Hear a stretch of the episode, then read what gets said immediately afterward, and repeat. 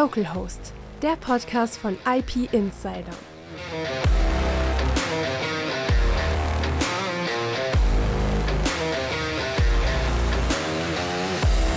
Hallo und herzlich willkommen zu Local Host, dem Podcast von IP Insider. Ich bin Andreas Donner und ich bin heute Ihr Local Host. Heute in der zweiten Folge von Local Host geht es um das Thema Datenübertragung mit Licht und dessen praktischen Nutzen. Gemeint sind dieses Mal aber nicht die Glasfasern. Heute geht es um die neue Technologie Li-Fi, die Anfang Juli fast den Erfinderpreis des Europäischen Patentamts in der Kategorie Forschung gewonnen hätte. Dazu aber später mehr. Li-Fi ist eine relativ neue Technik, mit der Datenübertragungen im freien Raum mittels moduliertem LED-Licht möglich werden und das mit sehr hohen Datenraten. Anlässlich des erwähnten Erfinderpreises des Europäischen Patentamts war das Thema Li-Fi jüngst bereits etwas breiter in den Medien zu finden. Aber der Local Host hat natürlich noch Fragen.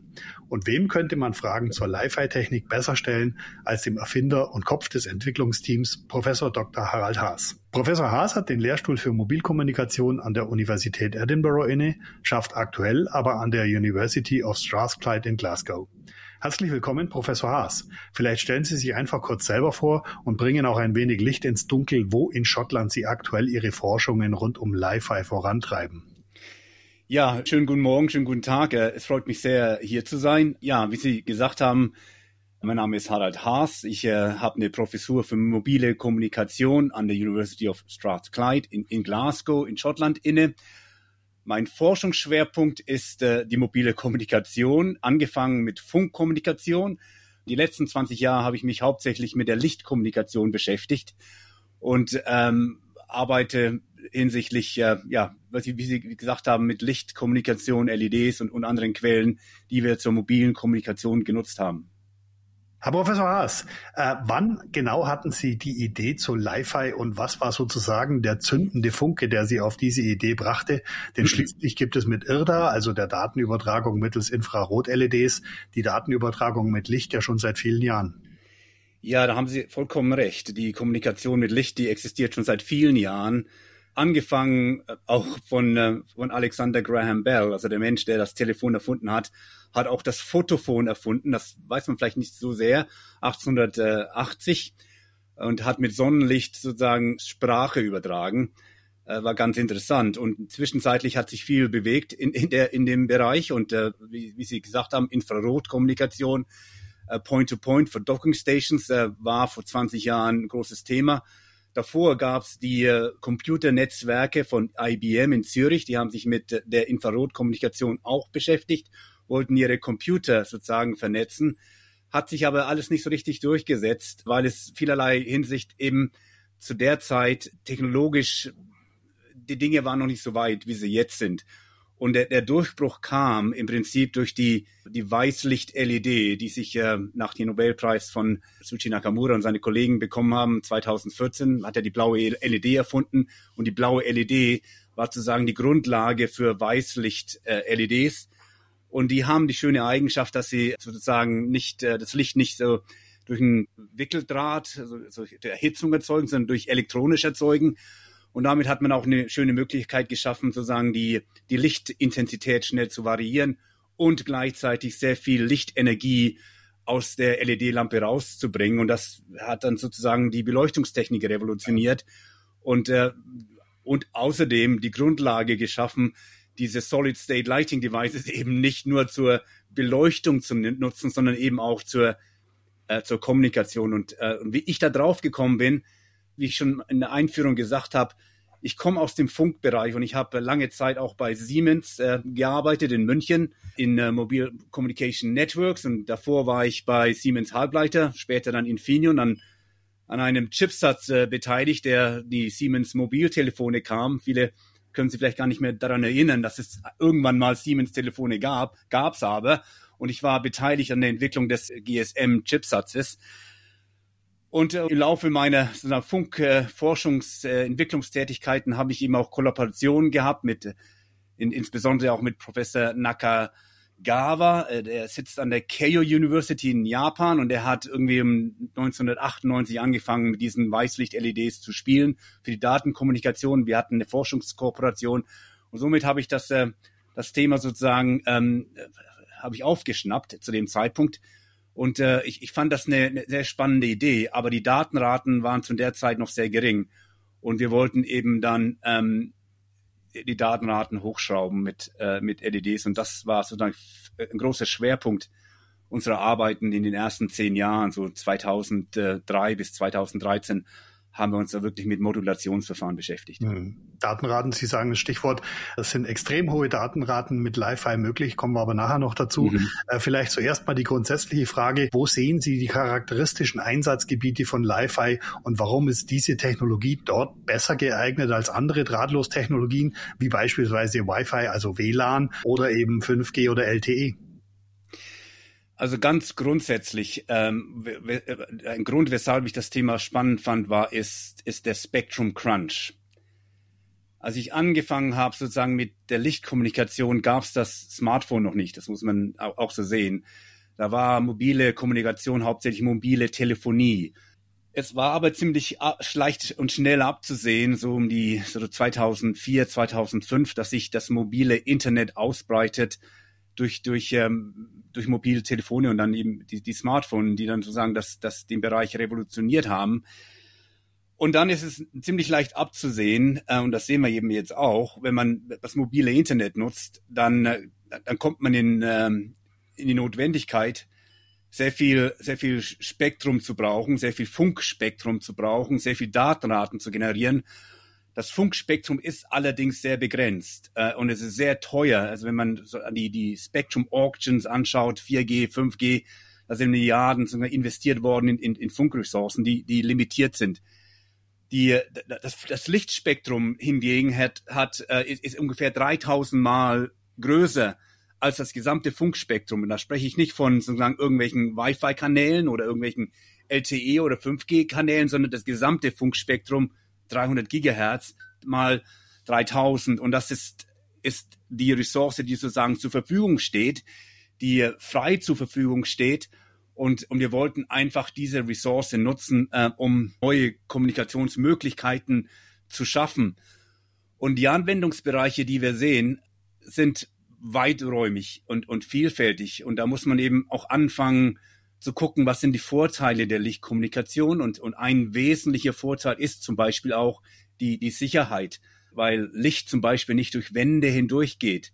Das heißt, Sie können das, äh, das Li-Fi-Signal Ihres Nachbarns nicht empfangen, weil die Wände sozusagen das Signal blockieren. Und damit entsteht eine hohe Sicherheit. Und, und das hat sozusagen die Wege, Wege geöffnet, die, die Kommunikation im, im Defense, im Militärbereich einzusetzen. Und da wird die, die Technik momentan auch wirklich äh, im großen Stil eingesetzt. Ähm, und andere Anwendungsbereiche gehen dann weiter mit der Industrie 4.0 oder 5.0.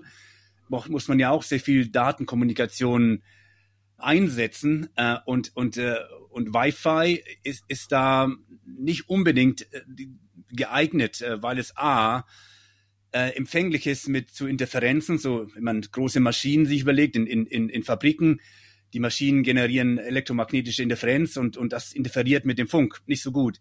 Außerdem ähm, kann man, hat man auch schon gesehen, dass, ähm, dass man Spionage betreibt, dass man, dass man Drohnen absetzt auf Fabrikhallen, die dann sozusagen in sich in das äh, Wi-Fi-Network einwählen und all die, die Firmendaten sozusagen absaugen. Das würde mit Live auch nicht passieren, weil die, äh, weil das Licht sozusagen nicht durch die Decke hindurchgeht.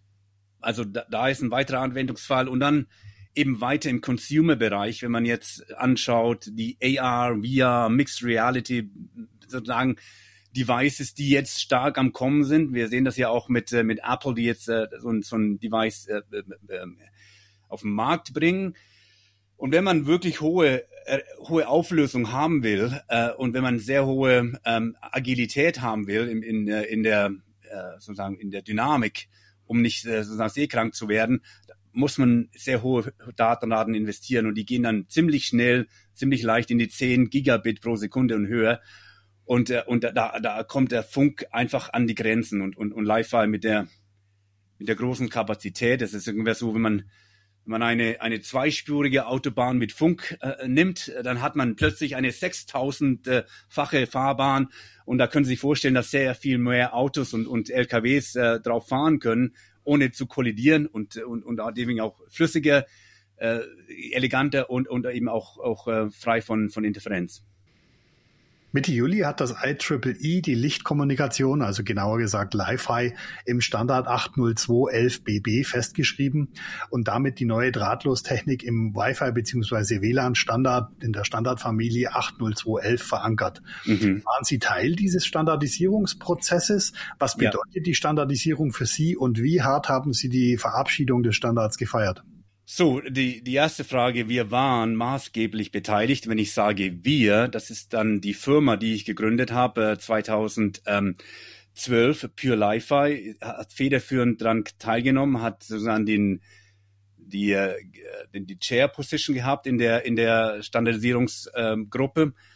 Äh, dann eben auch äh, unterstützt mit vielen anderen Firmen, wie auch zum Beispiel dem Heinrich-Herz-Institut in Berlin, die der die Technical Editorship äh, inne hatte. Und das war, ähm, das war ein, ein, ein wichtiger Weg, äh, den, wir, den wir da eingeschlagen haben, weil die Standardisierung Interoperabilität erlaubt, äh, ermöglicht. Und wir haben natürlich sehr stark, äh, waren sehr, sehr stark an, der, an dem Standard beteiligt. Der, der Standard ist auch in einer Rekordzeit sozusagen durchgegangen von einer Interest Group, so fängt das dort an, in, in einen wirklich ratifizierten Standard. Und wir haben sind jetzt, wie Sie schon gesagt haben, wir haben einen ratifizierten Wi-Fi-Standard innerhalb der großen Wi-Fi-Familie. Und das äh, ist, ist wichtig zu sehen. Und, und wir haben das natürlich mit äh, im, im großen Maßstab gefeiert, weil es wirklich ein Inflection-Punkt ist, ein, ein Kristallisationspunkt ist, der es, der es ermöglicht, dass viele Ökosystem äh, äh Partner, das sind Leute, die die, die, die Lichtquellen bauen, Leute, die die Empfänger bauen, die, die, die Lichtdetektoren bauen, Leute, die die Systeme bauen, die Optik bauen, die Chipsets bauen, die können sich jetzt alle sozusagen orientieren, so wie kleine Magneten an einem Magnetfeld orientieren an einen Standard und damit auch diesen Markt, der ja in den Milliardenhöhe so prognostiziert ist, der Live-Markt, dass man, dass man wirklich das, den Markt angeht. Und äh,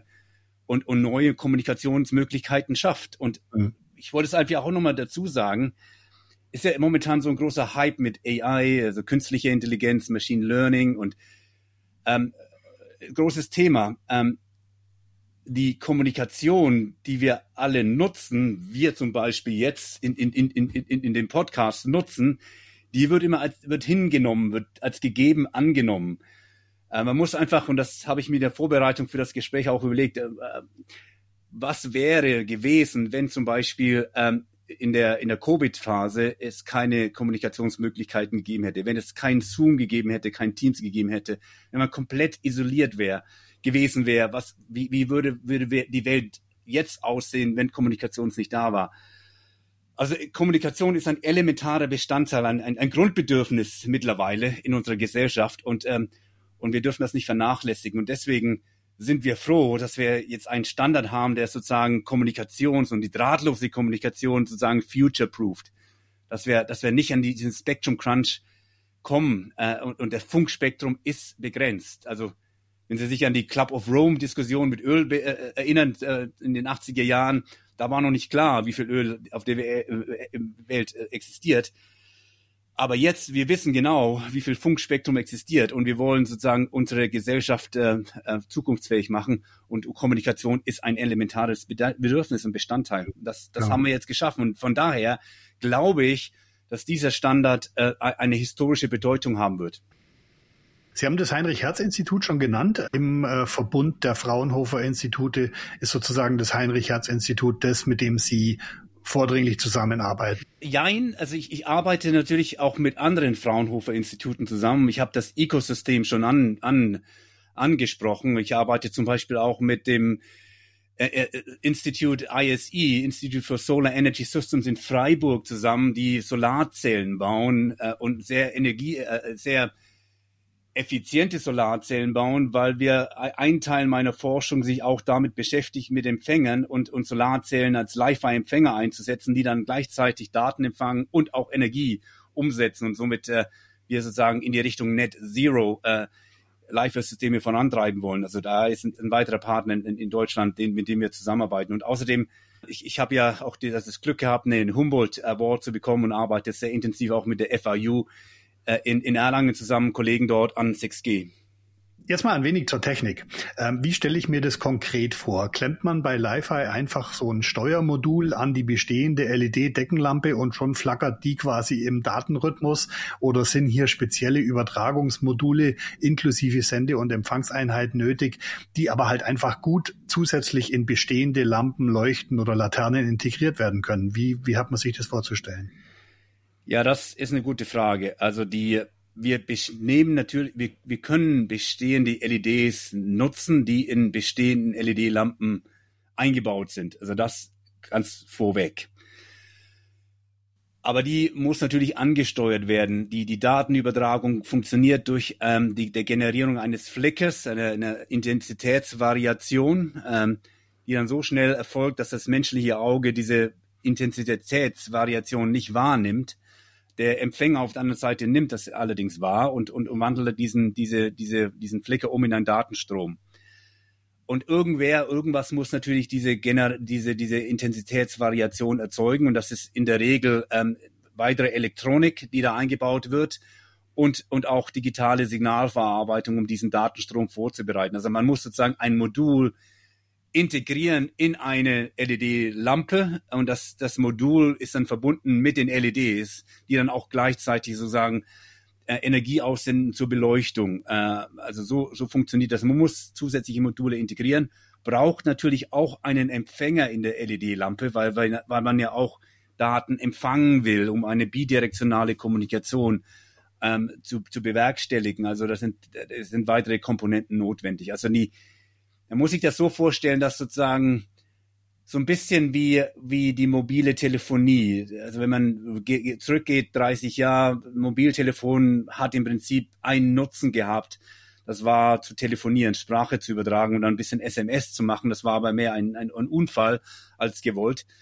Und mittlerweile das Smartphone beispielsweise ist natürlich auch weiterhin fähig, ähm, äh, Sprache zu übertragen. Man kann telefonieren aber kann natürlich viel mehr. Und, und so ähnlich wird das mit der LED-Lampe auch sein. Die Lampe momentan hat einen Nutzen und das ist äh, äh, Beleuchtung. Und äh, man kann sozusagen, könnte sagen, okay, auch Wärmeerzeugung, wenn man, wenn man äh, bestehende Glühlampen hernimmt.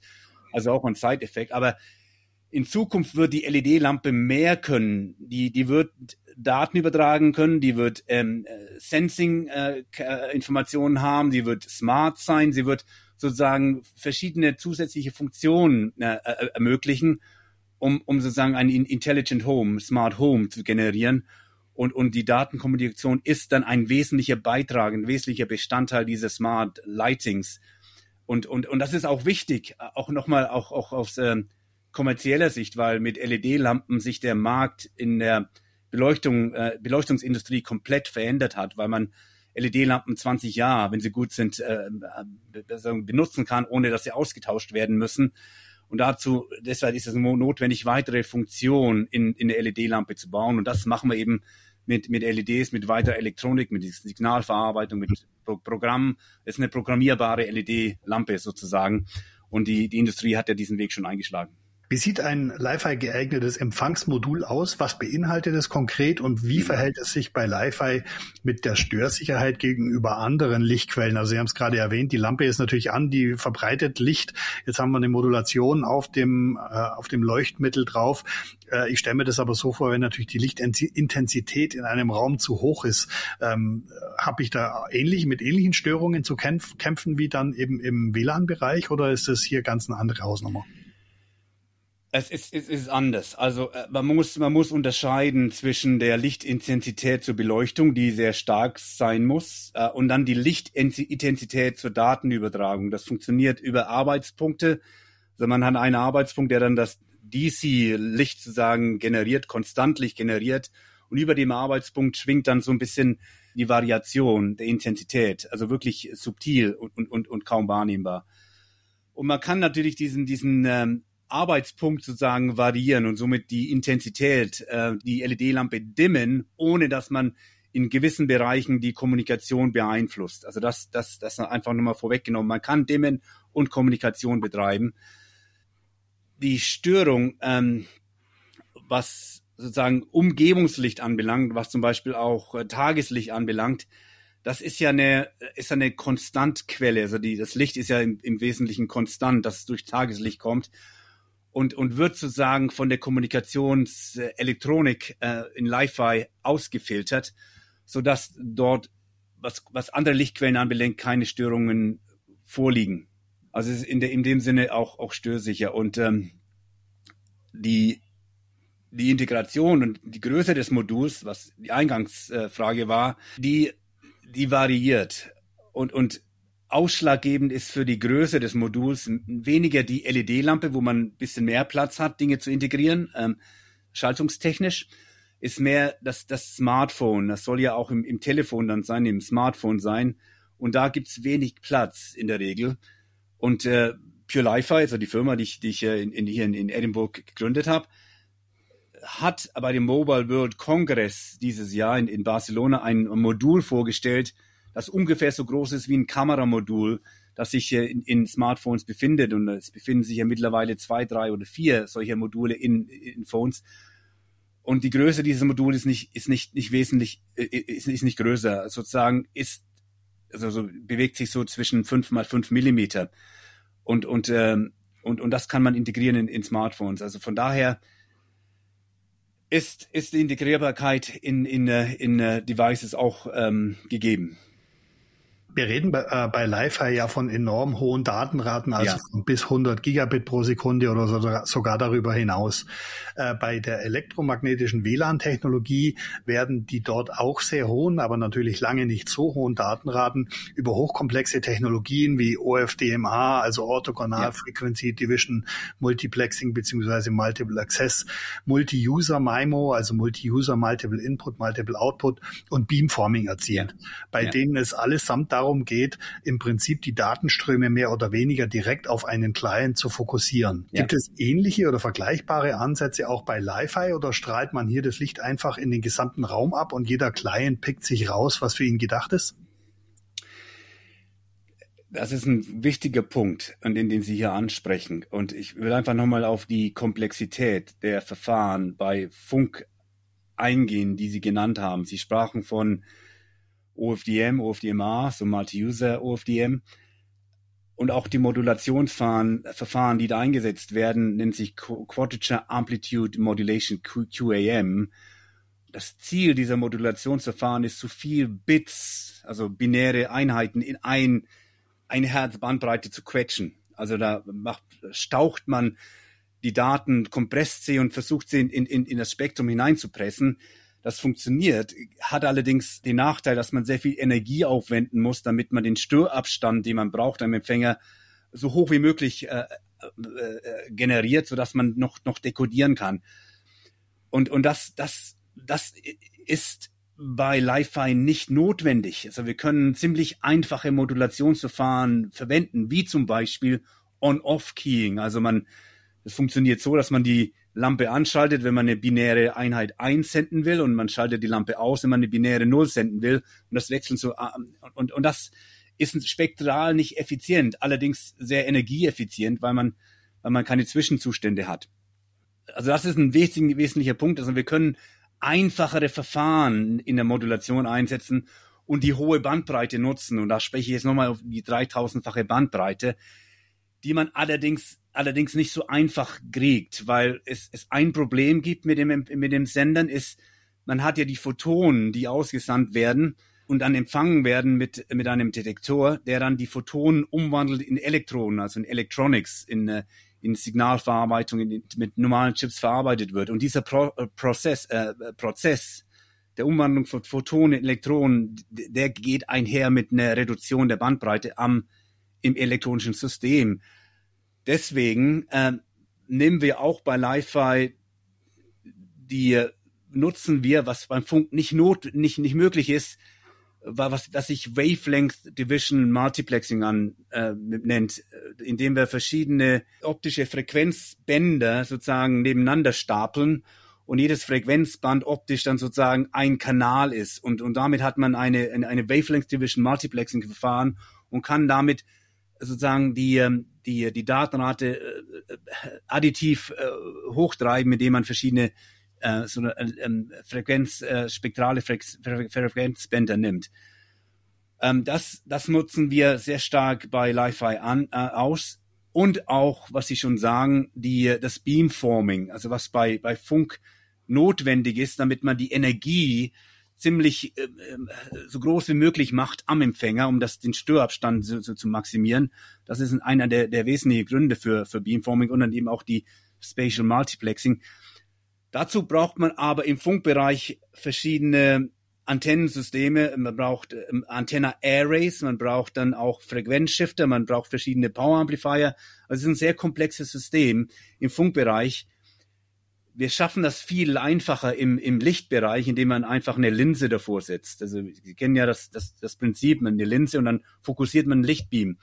Und das können wir, nutzen wir auch. Und ähm, ein, ein typischer Empfänger und Sender, der dann, der dann so strukturiert ist, wird dann so ein bisschen funktionieren wie ein Insektenauge, dass man äh, sozusagen kleine Lichtbeams hat, die aus einem einer Halbkugel sozusagen austreten und damit den ganzen Raum abdecken, aber dann auch eben nur einen gewissen Bereich, jede einzelne Lichtquelle nur einen gewissen Bereich abdeckt. Und somit können wir dann auch Licht bündeln mit einfachen Linsensystemen und auch gleichzeitig ähm, die, die, die Coverage, die Ausleuchtung im gesamten Raum ermöglichen. Man würde dann einfach die Beam switchen, nennt sich Grid, of Beam. Technisch aber viel einfacher realisierbar als, mit, mit, als im Funkbereich.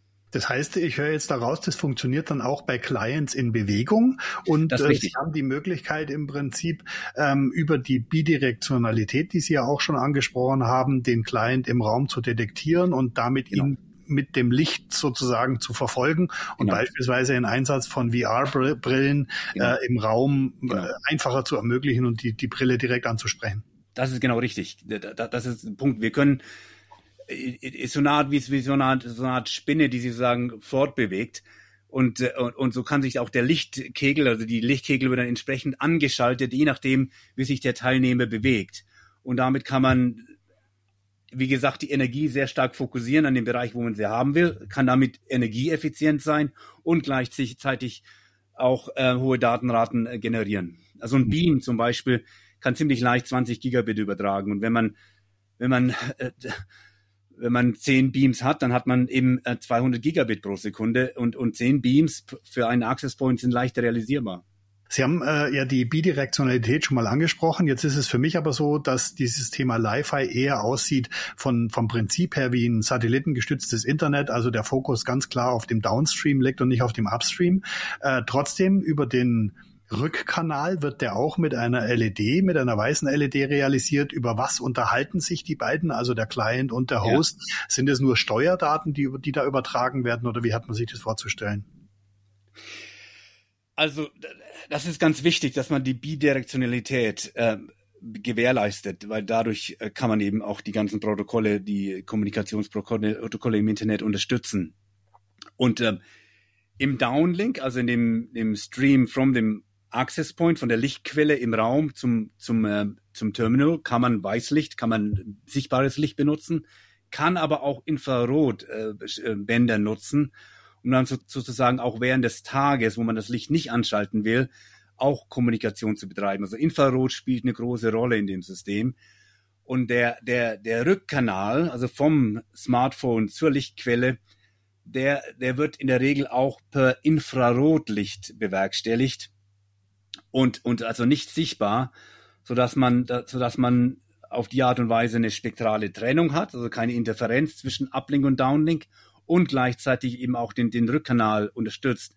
Und das ist in der Regel nicht so, dass äh, für einen Teilnehmer individuell der Downlink größer ist als der Uplink. Es ist ein ziemlich balanciertes System, was die, die Datenraten zwischen Rückkanal und, und, und äh, Forward-Kanal anbelangt. Sie haben vorhin auch schon mal Ihre Firma erwähnt, Pure Li-Fi. Da würde ich gerne noch mal eine Frage dazu stellen. Was genau steckt hinter Pure Li-Fi? Was macht das Unternehmen genau? Welche Rolle spielen Sie als Gründer und wissenschaftlicher Leiter in, im Unternehmen konkret? Und wie lässt sich das alles mit Ihrer universitären Forschungsarbeit im Bereich Li-Fi kombinieren? Ja, das ist äh, komplexe Fragen. Also ähm, Pure Li-Fi äh, habe ich 2010, äh, 2012, Entschuldigung, 2012 im Januar gegründet. Damals nach meinem TED Talk, den ich äh, in 2011 gegeben habe. äh, mit, zusammen mit einem Postdoc, der jetzt der, der CTO ist. Ähm, die Firma beschäftigt oder, oder kommerzialisiert Li-Fi-Technologien. Und, ähm, und hauptsächlich äh, ein Fokuspunkt sind Module, also Komponenten, Li-Fi-Komponenten. Ich habe da schon dieses Li-Fi-Modul, das man in, in, in Telefone integrieren kann, habe ich eben anbenannt. Aber um zu dem Punkt zu kommen, dass Li-Fi-Module integrierbar sind, gibt es eben verschiedene Dinge, die notwendig sind, dass man, dass man, dass man sozusagen ein System hat, in dem man das, das Modul nutzen kann. Also hat Li-Fi, Pure Li-Fi in den vergangenen Jahren sehr stark sich auch auf Li-Fi-Systeme konzentriert und hat, äh, hat Systeme gebaut, also LED-Lampen, äh, und, und auch, Dongles, die man dann in, in, in den USB-Schnittstelle von, von äh, Laptops einstecken kann und, und, und damit eben auch die, die Fähigkeiten von Li-Fi zu demonstrieren und auch die Vorteile zu demonstrieren. Und, und, und solche Systeme werden jetzt, was ich schon gesagt habe, im großen Maßstab an die US Army verkauft, weil, weil einfach die Kommunikation im, äh, im, im Militärbereich, die sichere Kommunikation eine wichtige Rolle spielt und die US Army hat den Slogan geprägt, that Li-Fi saves lives and missions, also äh, rettet Leben und auch Missionen, weil man es einfach nicht detektieren kann, wenn man das in einem im Feld einsetzt. Äh, äh wohingegen Wi-Fi, und das wissen wir ja eben auch durch viele Berichte, sehr, sehr leicht detektiert werden kann, muss man noch nicht mal eine Drohne einsetzen außerhalb. Also da, da ist Pure Li-Fi sehr stark unterwegs im System, aber von den Systemen im Defense-Bereich wird sie sich jetzt sozusagen fokussieren auf, auf Komponenten, die dann in den Consumer-Bereich kommen, also die man in, in AR, VR, Headsets integrieren kann, die man in, in, in Smartphones integrieren kann. Und der Standard, der wichtige Standard bietet eben auch jetzt die Möglichkeit, das, das so zu, zu machen, dass, dass es äh, interoperabel ist.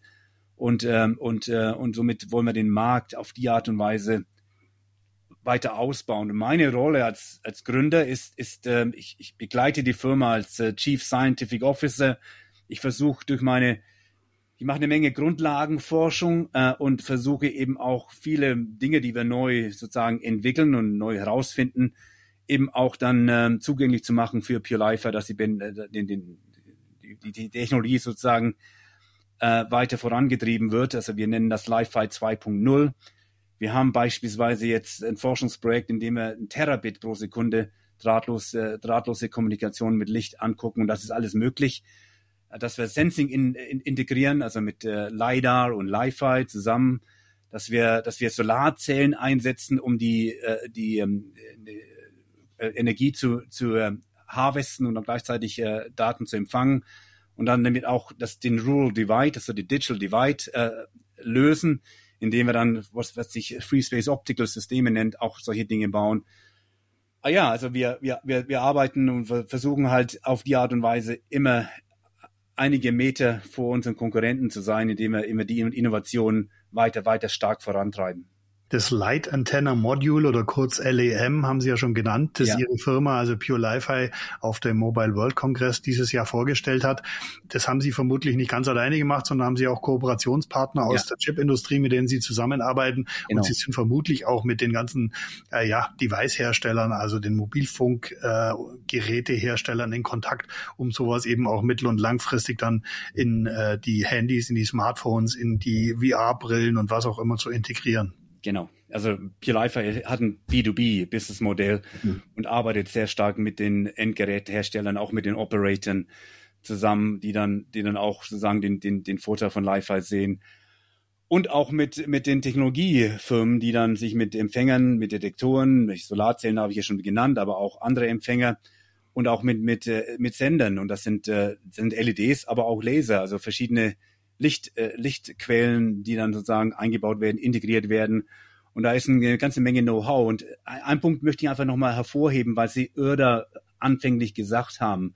Und die Frage ist, was ist neu zu Irda und was macht, macht den Unterschied? Und es ist wichtig, und das ist wirklich wichtig äh, in der Diskussion, Irda war eine Punkt-zu-Punkt-Kommunikation. Also da musste man sehr ausgerichtet sein, musste ein gewissen Ort sein, um, um die Kommunikation sozusagen zu bewerkstelligen. So ein bisschen wie die Fernbedienung am Fernseher. Man muss sozusagen die, die, die Fernbedienung ausrichten in den Fernseher, um, um, um sozusagen äh, eine, eine Aktion auszulösen.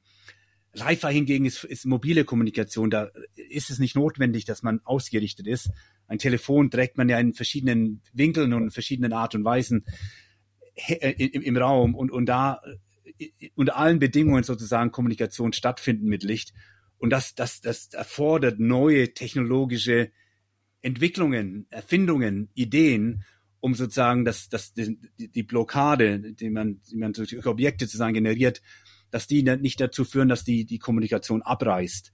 Und da ist eine ganze Menge Innovation und, und, und, und einige der ursprünglichen Patente, die wir vor, vor vielen Jahren gemacht haben, waren eben auch äh, in, in dem Bereich ähm, angesiedelt. Jetzt ist Li-Fi zwar Teil der Wi-Fi-Standardfamilie, also 802.11. Aber so recht passt es ja aufgrund seiner physikalisch komplett unterschiedlichen Übertragungswege noch nicht so richtig zusammen. Also das ganze WLAN-Thema ist ja abwärtskompatibel, sehr stark auf Kompatibilität ausgerichtet. Äh, warum hat man Li-Fi nicht in einem separaten Standard gepackt? Oder anders äh, gefragt, sehen Sie hier ein Zusammenwachsen der beiden Technologien, die sich gegenseitig befruchten und das rechtfertigt, dass das im Prinzip im selben Standard ist?